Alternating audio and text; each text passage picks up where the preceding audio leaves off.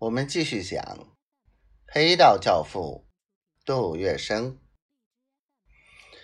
就在上次工人暴动事件刚发生后不久的一天，万墨林跑到杜公馆二楼，告诉杜月笙，黄金荣请他和张啸林两个人火速到他家，有要事相商。当他急匆匆的来到黄金荣公馆的时候，才发现客厅里早已有两位客人在等候自己与张啸林。哎呀，你是啸天哥！杜月笙一看其中一个人，顿时惊喜交加。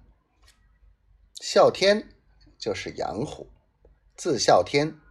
曾官拜大元帅府的参军，时任北伐军总司令特务处处长，是早年往来于法租界的革命党人。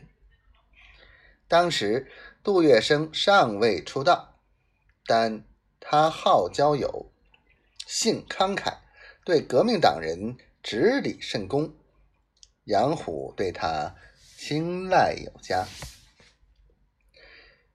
亏你还记得我，杨虎说着，亲昵的一掌拍在杜月笙肩上。来，我替你介绍。杨虎要介绍的是站在他身边的一位中年绅士陈群。他中等身材，小眉小眼，举止端庄，看上去一脸精明相。曾在。孙总理帐下任秘书，时任北伐军东路军前敌总指挥部政治部主任。陈群先生大好仁鹤，是我在广东最要好的朋友。他在结拜兄弟中排行第八，平时我们就喊他陈老八。杨虎介绍说。杨虎和陈群这两位北伐军高层人物，一武一文两角色，深夜便装来访，是奉蒋介石之命，专程与黄金荣、杜月笙、张啸林来秘密取得联系的。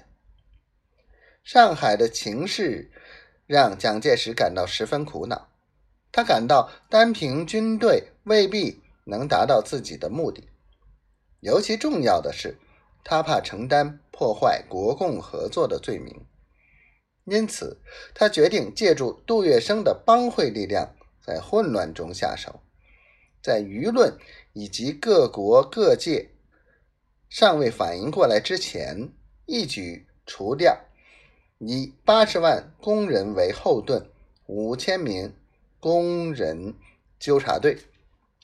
捣毁共产党领导的上海总工会。